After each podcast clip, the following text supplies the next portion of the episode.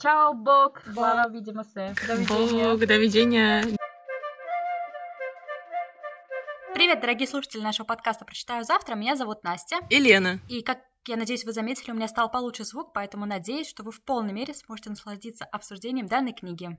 Вообще, обсуждение данной книжки шло немножечко тяжело, поэтому очень надеюсь, что вам понравится. Лена? Да, не, ну немножечко это слабо сказано. Я, я просто хочу, чтобы видели наши лица, когда мы читали эту книгу и страдали. Ладно. Я бы хотела видеть лицо писателя, когда он писал. Это вот то, что я бы хотела увидеть. Помни о том, что он дед. Балканец.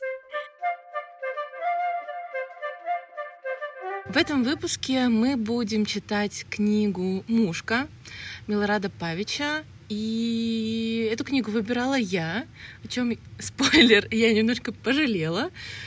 Настя вроде не пожалела, что прочитала, поэтому... Я вообще не пожалела. Я очень тебе благодарна, что ты выбрала эту книгу. Большое спасибо тебе за это, Лена. Я эту книжку выбрала, потому что мне хотелось почитать а, какого-то балканского автора, и я, честно говоря, не помню, где я услышала о нем. Возможно, в запрещенной социальной сети или в ТикТоке. Я скачала несколько книг и просто случайно выбрала мушку, начала ее читать. И потом предложила Насте записать этот подкаст. Вот. Мне хотелось какого-то балканского вайба, честно говоря, и даже каких-то знакомых мест, чтобы я могла там, погулять, посмотреть на них или посмотреть на карте.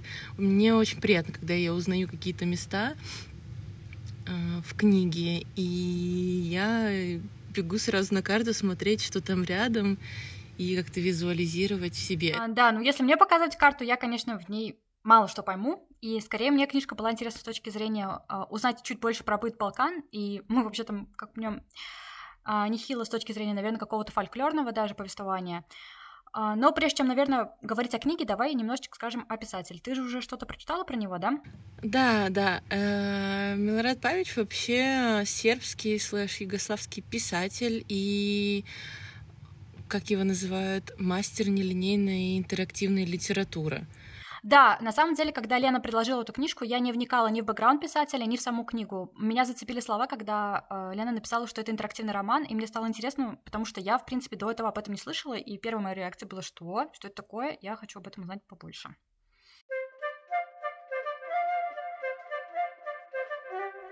Получается, интерактивный роман, то есть нелинейный роман, это роман, при котором вам предлагается некая развилка, как именно вы будете читать. И сам Павич писал, что это, по сути, музыкальное упражнение, либо этюд для отработки новых э, способов чтения. И, в принципе, нам с Леной это, наверное, подходило. И, наверное, подойдет вам, потому что э, в любом случае это интересно посмотреть на роман с новых, с новых точек зрения. Поэтому я постараюсь не критиковать писателя, потому что, на самом деле, классическим произведением интерактивной литературы у Павича считается «Хазарский словарь». Мы э, взялись, как я уже сказала, за мушку, да, э, поэтому, э, несмотря на то, что книжка нам не понравилась, мы постараемся быть... Э, объективными. Да, кстати, я когда готовилась, читала, что он пробовал разные виды нелинейности, и как раз вот у него есть книжка-словарь, книжка кроссворд, и даже mm. в «Мушке», которая состоит из трех частей, там разные виды нелинейности, вот. И, ну, мы об этом скажем немножко а. позже. И что очень интересно, этот нелинейный роман э, создал нелинейность в нашем подкасте потому что, по сути, это должен был быть первый выпуск, и мы его даже записали, но мы настолько, я не знаю, утонули в нем. Очень было тяжело объяснить, чтобы вам было понятно. И мы решили отложить запись, и вот записываем, получается, уже вторым этот подкаст. Ну, мы на самом деле об этом не жалеем, да, потому что когда у нас вчера был этот инсайт, что это линейно-нелинейное повествование подкаста, нам стало даже, наверное, интереснее, и мы стали чуть более благодарны Павичу. Да, у меня поднялось настроение, потому что это такое, вау, это что-то такое мистическое, что-то произошло. Ну что ж, давай не откладывай в долгий ящик э, и не путай нашего слушателя, давай скажем, о чем же все-таки книжка. Давай. Книга состоит из трех рассказов, но мы сегодня обсудим только два из них. Да, собственно, первая часть так и называется «Мушка», вторая часть называется «Дамаскин». Здесь мы были немного не уверены в названии, точнее, как правильно поставить ударение. И последняя, третья часть называется «Стеклянная улитка». Первый рассказ — это «Мушка». Она состоит из э, двух частей — и здесь нелинейность заключается в том, что вы можете прочитать две истории. Они говорят об одной и той же ситуации, об одном и том же отрывке жизни, только первый, в первой части героя нелинейного романа — это Филипп, а во второй — это героиня нелинейного романа Ферета. То есть вот эти Филипп и Феррета, о которых сказала Лена, они муж и жена, и в зависимости от того, какую точку зрения мы будем читать, в обоих случаях, конечно, их ждет непростая судьба, но она в обоих случаях складывается по-разному, в зависимости, опять-таки, от а, линейки повествования. Если кратко пробежаться по сюжету, то Феррета и Филипп идут на ночь музеев, и в это время их квартиру обворовывают — выносят полностью все из квартиры, и они идут ночевать в гостиницу. Филипп читает на ночь книгу вслух. Это тоже важно, потому что этот эпизод различается в двух частях. И утром они уезжают жить в Швейцарию. В первой части Ферета уходит от Филиппа и уезжает жить в Турцию к своей дочери, присылает открытку Филиппу, и в их квартире открывается музей. Филипп едет туда, и там проходит выставка Ферета. Во второй же части Ферета не уходит от него. Да, во второй части Ферета, получается, становится художницей, и она создает такие необычные картины. Мы с Леной сошлись на мнении, что это такой а, немножечко даже коллаж, потому что она с помощью своих волос, либо каких-то дополнительных деталей улучшала чьи-то произведения. Она так и говорила, что она улучшает чужие произведения. И с этой точки зрения она становится успешной, но остается несчастной. Но квартиру музей тоже открывают. И потом она тоже возвращается в эту квартиру, и там видит кого. Да, об этом мы узнаем чуть позже, когда будем обсуждать. Да, но она едет уже туда одна. Филипп очень плохо себя чувствует, потому что он... 8-7 лет, да. Как Лена уже упомянула, а, в обоих случаях, то есть будь это точка зрения Филиппа либо точка зрения Ферреты, а, там есть дополнительные повествования. Например, в случае с Филиппом это было дополнительное повествование о Юсуфе, а в случае с Ферретой это было дополнительное повествование о слуге а, Павле Грубаче. Грубаче. И в обоих случаях эти рассказы служат не только фоновой разверсткой для обогащения реальности, да, чтобы действительно показать, насколько различны а, насколько по-разному складывается судьба главных героев, но еще чтобы провести некую, наверное, аллюзию с главными героями. Например, в случае с Феретой этот Павел Гурбач, а, он не мог говорить, он общался только через образы, и либо искал образы, и Ферета думал о том, насколько это напоминает ее. А, во-первых, хочу упомянуть, что это история о художнике и его жене художнице. И мне кажется очень интересно, что сам Павич писатель, и жена его писательница, и он, получается, немножко перенес свою историю на другую творческую пару. По-моему, это очень интересно. И учитывая, что это последняя его напечатанная, изданная книга, э, возможно, это немножко какие-то мемуары. Вот. Вообще, пара неоднозначная, назовем так. А, Филиппов вообще 80 с чем-то Фере... Ферете. Ферете. 40 с чем-то. Для Филиппа это уже закат его карьеры. Его лучшие творческие годы прошли. А у Ферета все только начинается. А еще мне кажется, что Филипп, он какой-то черно-белый, а Ферета такая более цветная, глянцевая, там даже в ее части был отрывок про журналы, и у меня какая-то такая с ней ассоциация пришла. Вот. И я сохранила себе цитату про интернет. В интернете любовь и ненависть достигают апогея, потому что их можно не скрывать, потому что в глубине монитора все выглядит черно-белым.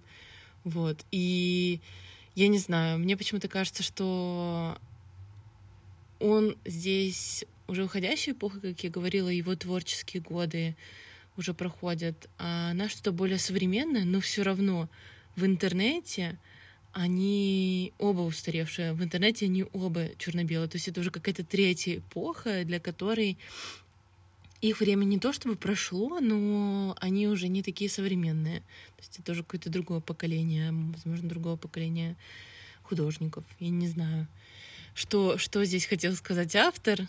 Ну, наверное, это опять о том, что настоящее искусство, оно вне времени, и, видимо, то поколение, в котором живут творцы, то есть Филипп и Феррета, а, оно, а, это поколение, оно не понимало их как художников. Но очень много моментов в, во всей книге, не только в этой части, как будто бы автор дает очень много, очень много каких-то зацепок, но ты либо их не можешь ухватить, либо потом дальше они никак не раскрываются. И это...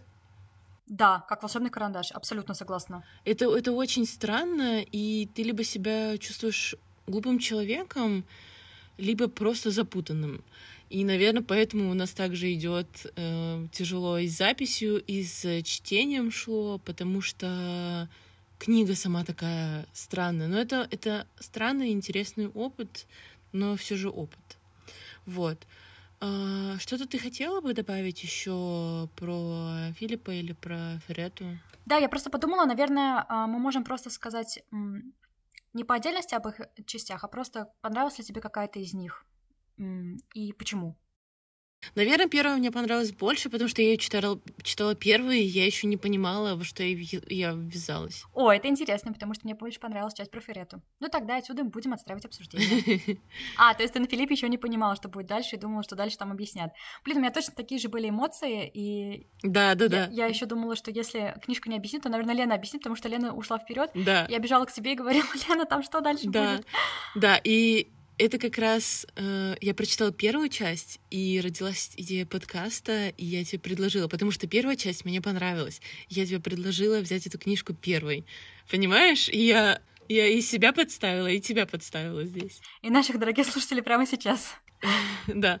Ну, возможно, вы захотите тоже сесть и разобраться, или вы поймете, что у вас нет моральных сил на это. Ну, а, причем оно не написано каким-то сложным языком. Там нет такого. Просто, да, вот эти вот... Шероховатости, да. Easter eggs, как они называются. Да, какие-то вот эти вот очень много символов, очень много вещей, и как будто бы ты не все до конца осознаешь, что для чего здесь вообще этом рассказе. Вот. Ну, вообще, ты интересно сказала, что действительно, Милард Павич оставляет нам много зацепок, которые, казалось бы, хочется раскрутить, но не до конца получается. И тут непонятно, то ли ты плохо прочитал, то ли их действительно не объяснили потом. И, дорогие слушатели, если вы все-таки прочитали эту книжку «Мушка», либо у вас есть опыт чтения Милорада Павича, пожалуйста, напишите нам в комментариях, потому что для меня сейчас «Мушка» как незакрытая травма, а, к которой хочется возвращаться, потому что ты начинаешь сомневаться в своих каких-то способностях к чтению. И все-таки какая-то часть меня, она олицетворяет себя с Балканами, и мне очень грустно, что я не смогла понять книжку писателя, да, э, с этой а, территории. Поэтому э, мы, к, мы открыты к обсуждению, конечно же, поэтому пишите в комментариях, а, что вы поняли из Милорада Павича. Да, да, да. Но поскольку тебе, да, понравилась большая часть Филиппа, я, наверное, поделюсь своим впечатлением о части Фереты. Получается, что э, мы все, наверное, понимаем, да, что есть определенные архетипы, когда мы говорим о литературе, потому что есть какие-то извечные сюжеты и мотивы. И, например, таким одним из извечных мотивов является Библия. И Миларад Павич, я чувствую, что он обращается к этому источнику, потому что, например, в части Фереты мы читаем, что она в ту ночь, перед тем, как ограбили их квартиру, в ночь музеев, они с Филиппом гуляли по Белграду, и она получила яблоко у Академии наук. А мы знаем, да, что а, Ева сорвала яблоко с древа знаний, то есть тут как бы яблоко с древа знаний, то есть Академии наук. И в такие моменты ты хочешь сказать себе, вот это я молодец, я догадался до такой параллели, но Милрад Павич зачем-то тебя тыкает прямо в это, потому что дальше он говорит, смотри, Филипп начинает читать книжку э, Ферете о том, как Адам и Ева были изгнаны, изгнаны из рая, как раз перед тем, как, собственно, эта пара художников улетает из э, их условного рая, и ты думаешь, хорошо, их изгнали, а, или они пали, что это означает? То есть дальше у тебя в таком случае возникают еще больше вопросов, на которые, к сожалению, тебе не дают ответа. И, наверное, по моему голосу сейчас понятно, да, что я в таком немного возмущении от того, что я хочу знать, и я хочу понять, но у меня не получается. И, и по сути, тебя это задевает, потому что ты хотел думать и размышлять, но тебе не дают для этого простора, все заканчивается, сама повесть заканчивается. Да, я тоже себе добавила в закладки этот момент с яблоком. Это по при том, что было как раз перед тем, как их квартиру обокрали. То есть это было ночь музеев. И знаешь еще, о чем я подумала? Что может быть пустая квартира, это тоже может быть символом, что все, они в нее пришли, там ничего нет, и им незачем больше прятаться. То есть они остались наедине друг с другом, у них нет каких-то таких вещей, за которыми они прячутся. Я не знаю, мольберты, любимое кресло, газета, которую ты сидишь, читаешь. А, то есть они сейчас обнажены перед миром. Угу. Ну да, ты права. Да, и перед друг другом. И начинает рушиться не только их жизнь, как бы вот это изгнание, все, но и их отношения тоже. И это очень интересно. И, кстати, помнишь этот момент, с тем, когда их квартиру сделали музеем, и там воссоздали все очень-очень подробно. И ты мне, по-моему, сказала про то, что, возможно, их квартиру просто специально обокрали и их специально выгнали. Ну да, было такое ощущение, что их квартиру как будто бы специально э, обокрали, э, чтобы замумифицировать наследие удобным образом для общества. Да, Получается, они уехали, и потом через какое-то время просто открыли э, на месте их квартиры музей. Потому что их квартира, кстати, была это государственная, это была не их квартира. Поэтому очень интересно. И вот, вот такие моменты реально классные, но ты начинаешь понимать их не сразу. И какие-то вещи я только поняла благодаря Насте. И, кстати, про, про Библию, про Адама и Еву, у меня не было ассоциаций, но когда мне Настя сказала, я такая, о, черт, и я стала это видеть везде. Даже Настя мне немножко проспойлерила, да. Да? Я проспойлерила, извини, пожалуйста, от сердца. Ну, это было интересно.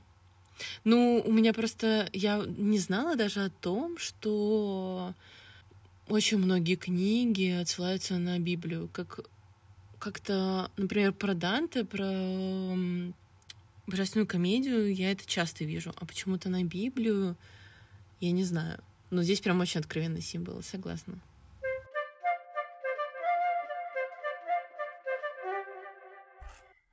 Ну что ж, по сути, с этой частью все. Единственное, что мне бы хотелось обратиться к, к какому-то количеству цитат из этой книги, потому что кроме цитат я из этой книги не вынесла ничего. А это, наверное, то, что ты хочешь от книги, вынести какую-то пищу для ума. А здесь есть только пища для сомнений в себе, как в читателе. Я что, дурак? Такой вопрос у меня, наверное, возник после того, как я дочитала. Мне нравится, как ты это сказала. Это прям очень тонко описывает мои чувства. А, да, есть что добавить по этому поводу. А, в обоих случаях, когда мы говорили, что от лица Фереты, что от лица Филиппа, да, что ими были недовольны окружающими, и, точнее, их успехом. Поэтому, Лена, насколько помню, у тебя есть хорошая цитата по этому поводу, да? Да, мне очень нравится эта цитата. Прочитай ее. Он не мог понять, почему в его среде важным считалось не добиться успеха, а чтобы успеха не добился кто-то другой. Мне, мне прям очень понравилась эта цитата, и мы, не сговариваясь, обе добавили ее в закладки. Да, на самом деле, когда мы готовились к первой части к подкасту, мы, не сговариваясь, добавили эту фразу, но когда мы готовились уже ко второй записи, а, я обратила внимание, что в части Феррета тоже есть похожая фраза. А сейчас я вам ее зачитаю. Феррета не знала, да, впрочем, не знал этого и Филипп, что отчуждение окружающих может быть ценой, которую приходится платить за пролог к успеху. Успеха не прощают. И вот возможно, что получается вся жизнь — это пролог к успеху и плата за этот успех. А успех начался, когда у них началось разветвление в событиях. Да, блин, это интересно. Но вот на самом деле вся книга такая. То есть ты берешь какие-то куски, ты их анализируешь. В целом очень много просто таких кусочков, которые, общем, мне кажется, можно всю жизнь просто потратить на анализ э, даже одного этого рассказа. А мне еще нравится цитата, описывающая Филиппа. А, я прямо его представила таким грампи-старичком, а, возможно, из э, из этого мультика «Вверх». Да, из мультика «Вверх». Ты так права, да. Я прям видела Эммануэл Виторкана, который говорит «Этим старичком». Да, я хочу прочитать просто цитату, она немножко длинная, но э, прям мне она очень понравилась и жизненная. В частной жизни Филипп Рубер был человеком, которому все неудобно. Он никогда не мог подобрать себе шляпу, которая бы ему подходила. Любой головной убор создавал неправильное представление о нем. Так оно и было. Отделения для кредиток в его бумажниках оказывались недостаточно широкими, подушки слишком жесткими, а обувь со шнурками не годилась в принципе. Одним словом, он был человеком, который в этом мире чувствовал себя не слишком-то уютно. Еда, одежда, стулья, кровати и диваны, компьютеры, кисти и зубные щетки и прежде всего его нынешнее положение в обществе, абсолютно все казалось ему устроенным не вполне правильно.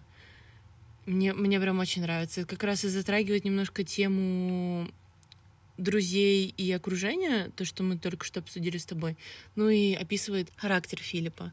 И я немножко чувствую его в этом плане.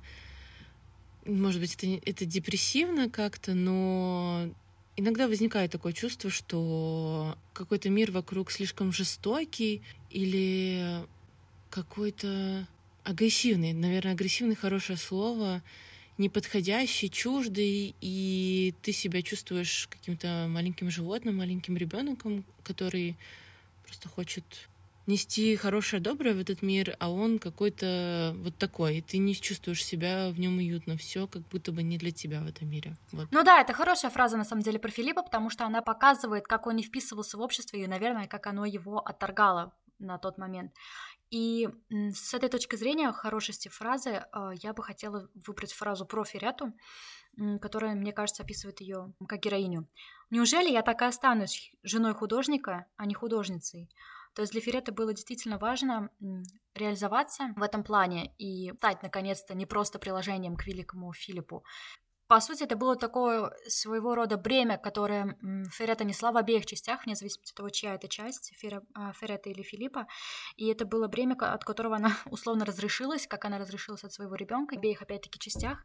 И, по сути, это еще своего рода дар, от которого она пыталась укрыться. И Филипп ей сказал э, такую фразу «Куда бы ты ни сбежала, как бы ты не хотела сбежать от своего дара, тебе не укрыться. Да, и он немножечко на нее так надавил, я помню, он сказал, вот, что ты сбежала своего мужа, ты сбежала своего ребенка, и теперь ты сбегаешь от меня. Я такая, ого. Да, это очень больно было в итоге. Настя, ты еще хотела рассказать, почему рассказ называется «Мушка», если я правильно помню. Ну да, как я понимаю, «Мушка» для меня, то, что я поняла, это такая часть образа, которая а, довершает картину Фереты как художницы, потому что Ферета под таким образом познакомилась с Филиппом. Она увидела его картину, которая, как ей показалось, а, похожа на нее. Но на этой картине как раз-таки не хватало мушки. И во второй своей уже части она с помощью, ну, как мы уже говорили, да, техники коллажа добавляет на эту картину, то есть завершает этот образ добавлением реальной своей мушки, которую она носила в жизни.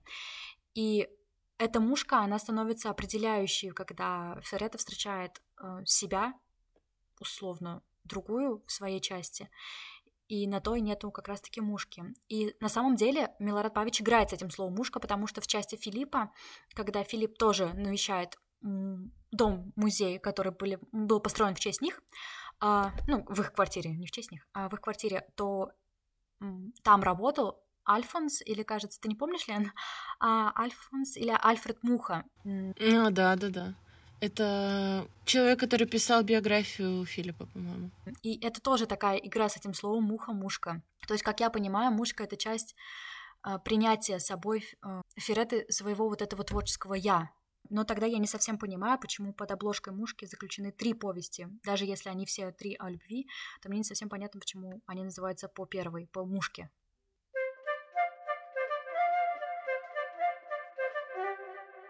Второй рассказ э, называется «Дамаскин», и мы его решили не брать, потому что, честно говоря, очень тяжело было его обсуждать. Я не уверена, что мы до конца его поняли. Он очень странный, он интересный, но очень странный.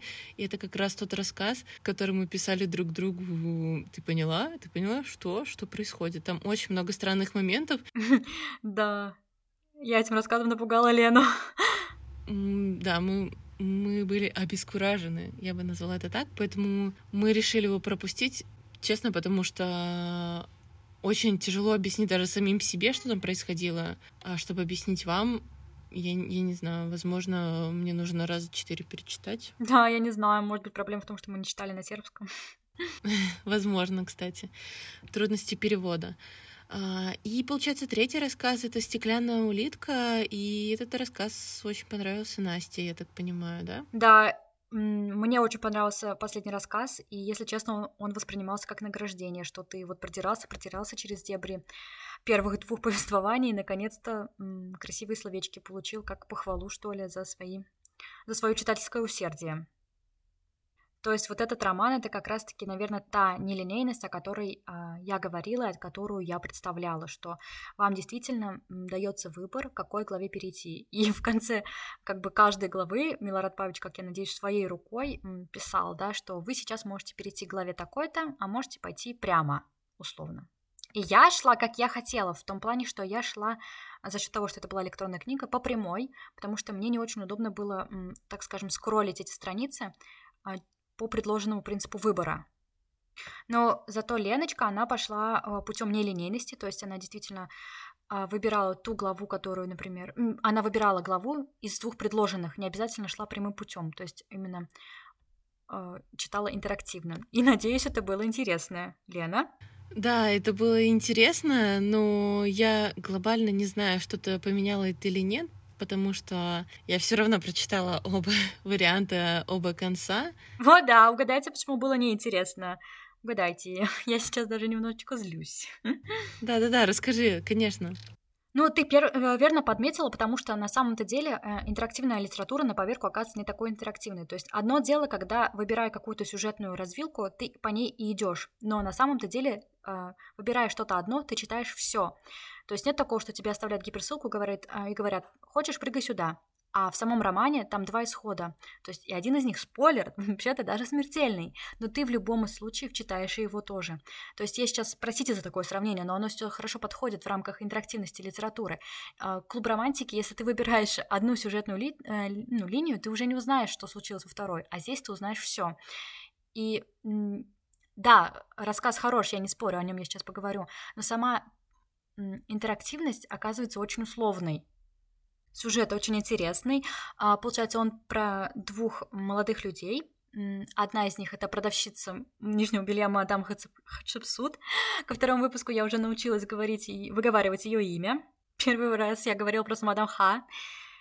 И очень интересно, как к ней постоянно обращается писатель, как продавщица нижнего белья. То есть за, это, за счет этого у нее есть а, такая дополнительная аура, что ли, и ты именно рисуешь ее в голове уже за счет этого образа. Да, да, да, да, да. Рассказ во многом об одиночестве, о том, как ты удаляешь, а, удаляешь одиночество другим человеком. Э, в ее случае, в случае мадам Хатшепсут, она удаляет, удаляет одиночество а, господину Сенмуту. Кстати, в действительности, а, потом уже после выпуска, кстати, Ленда, я узнала, что а, это действительно была правительница а, в Египте, и у нее был роман с отчим, кажется, с Энмутом, и это была как раз та фараонша, которая носила накладную бороду во время своего правления. О, это же она. Ну, кстати, слушай, мне еще кажется, что они какую-то скуку, не только одиночество утоляют. Да, скуку тоже, потому что она, так, она по-моему, сама говорила, что она таким образом боролась с скукой. Я думаю, ну, весело, наверное, зажигалки воровать в целях разбавления скуки. А второй герой? А, да, второй герой э, Сэн Мут. Они встречаются вот как раз-таки в этот момент, когда они пытаются оба обоюдно бороться со скукой. Интересно, что он, кажется, тоже зодчий, как и герой второго повествования, и как его э, условно исторический прототип. Угу. Да, как они борются со скукой, в принципе, они, получается, воруют какие-то мелкие вещи, незаметно забирают их и подкладывают друг к другу. И там получается такой какой-то странный круговорот случайных совпадений. Который в итоге оказывается тем, что они а, пропадают друг в друге. На самом деле там был такой момент, что не только из имен, но мне в целом хотелось верить, что они а, условно реинкарнация тех самых Чипсут и Сенмута, которые были в Древнем Египте в обоих из глав, вне зависимости, вы читаете вы Хатшепсута или Сенмута, а, один говорит другому, тебя зовут, например, э, он говорит ей, тебя зовут Хатшепсут. Я не знаю откуда, просто знаю. И в случае с Хатшепсут, вот я даже сейчас говорю, у меня мурашки. И в случае с Хатшепсут то же самое происходит а, в его сторону. Она говорит, тебя зовут Сенмут. Откуда, не знаю. И такие моменты меня трогают, потому что я очень хочу верить во все такое таинственно-загадочно египетское. Было у тебя такое, Лена? Пока ты мне не сказала, я тоже об этом не подумала совершенно. Что я хотела сказать? Возможно, здесь сыграла роль то, что это последний рассказ книги, и я очень устала уже от книги к концу. И вы даже можете заметить, что я, наверное, практически ничего не сказала. Я как будто бы прочитала, поставила галочку и выдохнула. У меня есть какие-то цитаты, закладки, которые я сделала, но если сравнить с предыдущими рассказами, у меня там буквально пару. Я думаю, что он, он произвел на меня не, не такое же впечатление, как он произвел на Настю. Я уже просто устала к тому моменту, и мне как будто бы даже сейчас сказать не, нечего, кроме того, как поделиться какими-то цитатами, которые у меня есть. Я, у меня нет какого-то такого восторга от этого рассказа, но это было интересно, и это было легче, чем все предыдущие. Если бы, возможно, я прочитала его самым первым, я бы просто была бы в восторге. Да, если мы говорим про слог, то в части Филиппа и Феррета мне понравился а, рассказ про Юсуфа подданного Турции, который отправился, если я правильно понимаю, в Германию на заработки. И там была такая фраза, которая, мне кажется, описывает а, наши иммигрантские настроения, что Юсуф по возвращению вернулся с минимальным запасом а, турецких слов и знанием, как вызывать кошек на немецком. И это так похоже на нас. Да, это очень интересно. Да, кстати, немножко хотела бы затронуть тему Балкан, раз мы уже перешли в языки в различия. У меня просто есть некоторые цитаты. Я знаю, что у тебя есть цитаты про ракию отличные. Я еще тут собрала немножко а, каких-то вкусных цитат. Вот. Это было из, из мушки. Было начало мая. В необычной для этого времени года жаре пеняще пахли чаем липы. Муж и жена сидели у себя, всматриваясь в запахи. Это как раз-таки и о и, и Балканах. Я ее себе добавила, потому что в Белграде в июне липы пахли. Вот я хоть и не люблю всякие травяные чаи, но мне нравится запах. По крайней мере, я в этом году, мне кажется, в первый раз почувствовала этот запах. Ну да, у меня тоже есть такая цитата про Балканы и про Ракию. А, она в части а, Дамаскина про зодчих. Сейчас я вам ее зачитаю. Это а, там слугу хотели научить молчанию, и это было достигнуто следующим образом. В течение недели Егода должен был держать полный рот воды, а в следующий раз полный рот ракии. И это, как ни посмотри, достойный либо не очень достойный способ кого-либо научить молчанию. Ну, раки, раки это вообще, это вообще балканская легенда. И мне кажется, что просто люди живут на раке. это их топливо в какой-то мере. У меня была прикольная ситуация. Я была на полевых работах, и мы перед тем, как начать работать, в 8 утра все выпили по рюмочке раки. И я такая, о, я, я после, я после. Они такие, не-не, надо сейчас. И я такая, а. Ну, это, это очень интересный опыт выпить рюмочку раки перед, э, перед работой. Раки, если что, это алкогольный крепкий напиток, что-то наподобие какой-нибудь настойки, водки, что-то вот такое. Да, у нас сейчас пропаганда балканского образа жизни. Да, вот про балканский образ жизни я добавила одну цитату, это из Дамаскина, который мы с вами не обсуждали в этом выпуске, но мне она нравится. Дамаскин владеет великим искусством. Это искусство спать. Он встает до зари, кормит своих лошадей, обходит стройку, завтракает. Потом, прислонившись к дому, который он строит, несколько минут дремлет стоя. Второй раз после обеда, присев на корточки в тени в стены, он во сне оберегает свои воспоминания. В третий раз после ужина он укладывается и спит положенную ему часть ночи. Э, это, это просто, это, это апофеоз Балкан, мне кажется. Не, не конкретно, что они делают так, но вот этот вот размеренный образ жизни, к которому тебе нужно привыкнуть э, после того, как ты постоянно работаешь, работаешь в режиме успешный успех, нужно добиваться всего, нужно, нужно привыкнуть. Какое-то время необходимо, чтобы понять то, как они живут, и то, как они любят сидеть, пить кофе в, в барах, среди бела дня, и ты просто проходишь, и постоянно они заполнены, и ты думаешь, кто же работает, кто работает. А они, оказывается, час работы, час отдыхают. Час кава во рту, час раки, потом работа. Мы не осуждаем, если что, мы, мы по-доброму. Мы не осуждаем. Обожаем, обожаем, обожаем Балканы. Спасибо большое за книгу Мёртвых. Да, мы ее не зря брали. У тебя, кстати, есть какая-то цитата про каву? Про каву я как будто ни одну цитату не видела. Это тоже в, в Дамаскине. Прихожий нас весьма любезно встретил Прилад. Он пригласил нас в свои покои и предложил сесть. Принесли кофе и ракию. А, кофе с раки, точно, точно. Да, да, да, да, да. Так, ну на этой прекрасной балканской ракийной кофейной сонной ноте давай, может быть, заканчивать что ты, что ты хотела бы сказать в конце? Ты, ты советовала бы людям вообще прочитать эту книжку? Мне нравится, как ты перевела на меня стрелки, Ну, знаешь, я горячиться не могу, потому что я все таки не читала хазарский словарь. Насколько я понимаю, хазарский словарь у Милорада Павича — это его прямо такие пик писательского мастерства.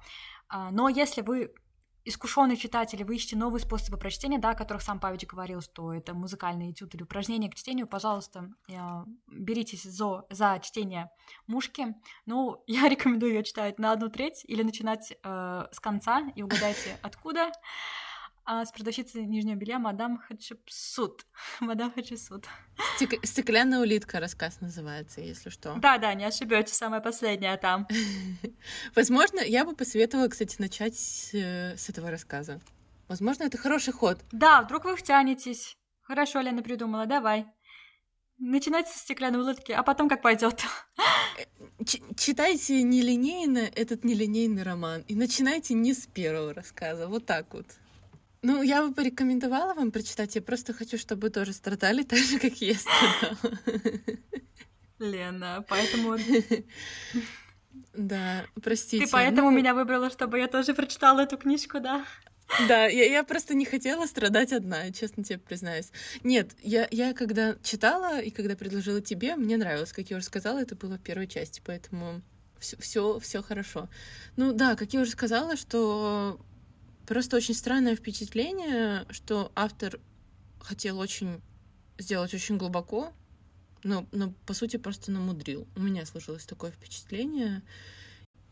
Я, я, наверное, тоже не буду прям горячиться и говорить, что я никогда не прочитаю ничего больше Павича. Мне все таки интересно. Я хочу прочитать какой-нибудь классный нелинейный роман. Возможно, также вот хазарский словарь то, что ты сказала, или, может быть, мы даже что-то не не у Павича возьмем, что-то нелинейное.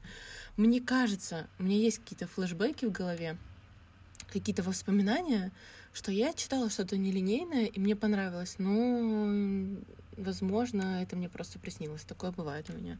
Вот. Ну, если говорить про флешбеки, то это, наверное, немного мне напомнило Макса Фрая. Я надеюсь, у нас в этом подкасте дойдут до него руки. И, я не знаю, стоило ли оставлять эту цитату на конец, подкаст, но там был такой момент в мушке.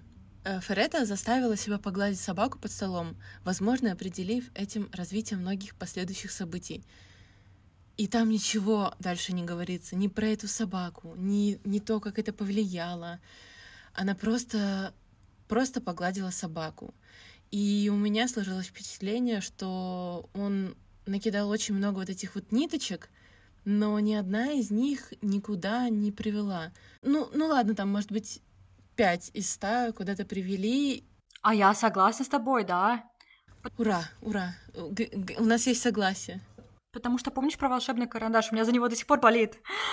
Который был в частях Филиппа Ферретты, который этот карандаш был условно не, непростой, и в такие моменты ты боишься, что ты оказался плохим читателем, потому что в итоге волшебный карандаш ни к чему не привел, а ты боишься, что ты пропустил этот момент.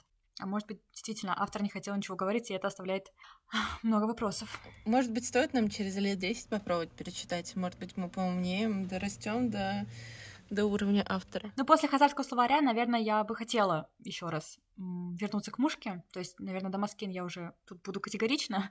Я не вернусь, но к мушке я бы еще вернулась. Там, там очень много кринжовых цитат в Дамаскине. У меня целая подборка. Я, я вам не зачитывала, но да, я просто умирала. Да. Это, это, это тотальный кринж. Я даже не знаю, как это по-другому назвать. Кринж. Это, это... Именно, именно какие-то цитаты. Кстати, что я еще хотела сказать, в некоторых моментах я отчетливо видела, что это э, книга написана мужчиной, и конкретно женские персонажи написаны мужчины. То есть то, как они видят, как женщина себя вела бы, и какие-то немножко такие его фантазии э, на насчет того, какая должна быть женщина. Ну да, в такие моменты, когда ты чувствуешь, что э, ты читаешь как будто бы глазами женщины, но на самом-то деле это глазами мужчины, который пишет как возможно, женщина что-то видит, но на самом деле это глазами мужчины, который хотел бы, чтобы женщина видела ситуацию вот так. А, вы поймете момент, когда прочитаете. Да, да. Я, мне кажется, эту цитату просто заблокируют. Надеюсь, про раки никто не будет блокировать. Раки нет. Цензура. И в Дамаскине тоже очень много было таких моментов. А, в Дамаскине про циркуль и про Александр вы увидите, да, этот момент. Пожалуйста, прочитайте. В общем, дорогие читатели, готовьтесь. Кринжевать или не кринжевать, кто знает, кто знает. А, я забыла сказать одну цитату, я ее никуда не поставила. Это Ферета, Ферета сказала. «Мне часто снится, что я летаю. То же самое снится и большинству моих подруг. Но я летаю не в пространстве, во времени, в самом обычном потоке времени. Но перемещаясь в этом потоке, я иногда попадаю на распутье. Куда дальше? Этот вопрос возникает у меня во сне, и я просыпаюсь от страха, правильно ли я выбрала дорогу. Да, это хорошая фраза, на самом деле, для завершения выпуска, потому что сомнение — это спутник каждого из нас. Если помните, в Мэббите такая тоже была фраза.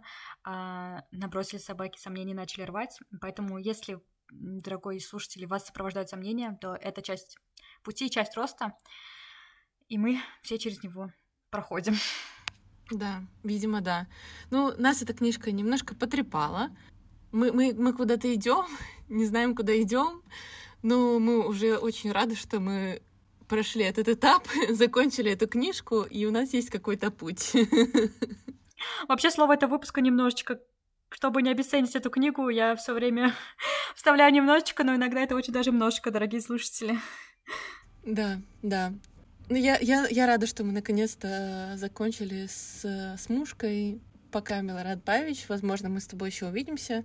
Спасибо, что слушали нас. Надеюсь, вам было интересно, и, возможно, вы захотите сами почитать и понять вообще, что, что там происходило и почему это нас так сбило с толку либо вы удовлетворитесь просто прослушиванием и, и отложите эту книжку никогда не прочитайте ее, и я вас не буду осуждать за это, это точно. Спасибо большое. Пока-пока. Пока-пока. Чао.